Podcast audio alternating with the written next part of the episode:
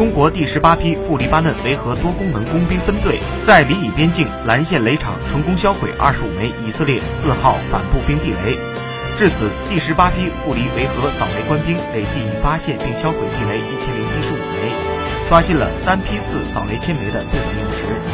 在联黎部队展现了令人惊叹的中国扫雷速度。据了解，中国维和扫雷部队自二零零六年三月部署到南黎任务区以来，